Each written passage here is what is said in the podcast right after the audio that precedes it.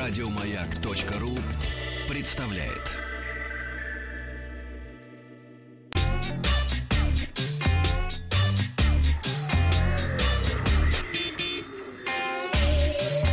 Страна транзистория. Добрый день, новости высоких технологий. Вчера я спросил, пользуетесь ли вы стриминговыми сервисами – Тех, кто платит деньги за просмотр любимых кинофильмов, оказалось около 27%. Сегодня на пятничном тесте новые True Wireless наушники Samsung Galaxy Buds Live. Напомню, что наушники были представлены в начале августа на мероприятии Galaxy Unpacked вместе с флагманским смартфоном Galaxy Note 20 и умными часами Galaxy Watch 3. Первое, что, конечно, привлекает внимание, это необычная форма наушников, они выполнены в виде фасолин или бобов. Компания объясняет это тем, что за счет анатомического повторения ушной раковины на винте гарантирована надежная посадка, а пользователю комфорт при длительном использовании. По опыту могу сказать, что это действительно правда. Наушники удобно располагаются в ушах, их практически не ощущаешь, и потерять их довольно сложно. Даже если сильно трясти головой, то они сидят как влитые и не выскакивают. Наушники действительно получились очень удобными. Могу предположить, что люди с необычной формой ушей могут испытывать некоторые неудобства, но в моем случае этого не произошло. Амбишуры в Galaxy Buds Live отсутствуют, но зато есть специальное отверстие для вентиляции, чтобы не потели уши при длительном использовании.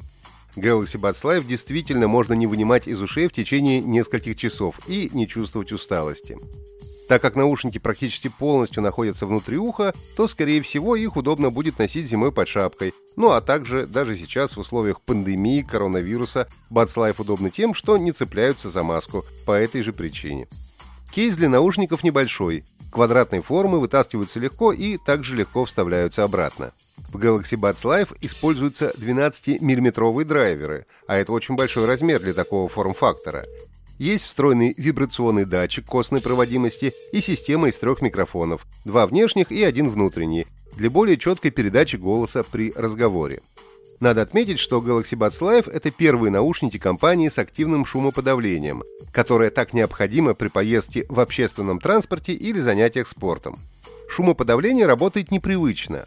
Если в других наушниках с активным шумодавом отсекаются практически все внешние шумы, то в Live это только низкочастотный шум. То есть так или иначе слышно почти все, что происходит вокруг. Но когда привыкаешь, то это кажется даже логичным и не доставляет проблем. Музыку слышно хорошо, я даже умудрился в метро поучаствовать в Zoom и прекрасно все слышал. Заявленное время работы около 6 часов, а при использовании футляра около 21 часа работы. Честно говоря, у меня не было возможности это проверить, но при поездке в центр города и обратно, это около 3-4 часов, дополнительно подзаряжать наушники не пришлось. Управление стандартное для такого типа наушников. Одно нажатие пауза или воспроизведение, двойное нажатие перемотка или ответ на вызов, долгое нажатие включение режима шумоподавления. Настраиваются Galaxy Buds Live через фирменное приложение Samsung. Для iPhone оно называется Galaxy Buds, для Android Galaxy Wearable. Функциональность практически одинаковая, разве что в приложении для Android есть пара дополнительных настроек. Например, наушники могут зачитывать приходящие уведомления. После установки приложения наушники сразу подключаются и готовы к работе. Можно выбрать один из пресетов эквалайзера. Мне понравился динамический, но можно слушать и на стандартных настройках. В России Galaxy Buds Live представлены в трех цветах – белый, черный и бронзовый – у меня на тесте была классическая белая модель, но черные и бронзовые тоже выглядят очень эффектно. Подводя итог, можно сказать, что у Samsung получилась необычная, но при этом удачная модель. Наушники удобные, незаметные, можно долго носить, активное шумоподавление хорошее, хотя, возможно, кому-то и придется к нему привыкать. Привычное управление и хорошая автономность. Если выбирать между Galaxy Buds Plus и Galaxy Buds Live, я бы однозначно остановился на последней модели. Вчера я спросил, как называется линейка графических процессоров NVIDIA, которая используется преимущественно в видеоадаптерах для персональных и переносных компьютеров. Первая карта линейки вышла в 1999 году под номером 256.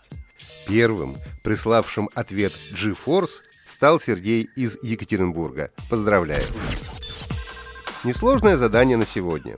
Какая страна является родиной компании Samsung? Ответы присылайте на WhatsApp плюс 7 967 103 5533. Результаты узнаем в понедельник. Подписывайтесь на подкаст Транзистории на сайте Маяка и оставляйте свои комментарии в Apple подкастах. Еще больше подкастов на радиомаяк.ру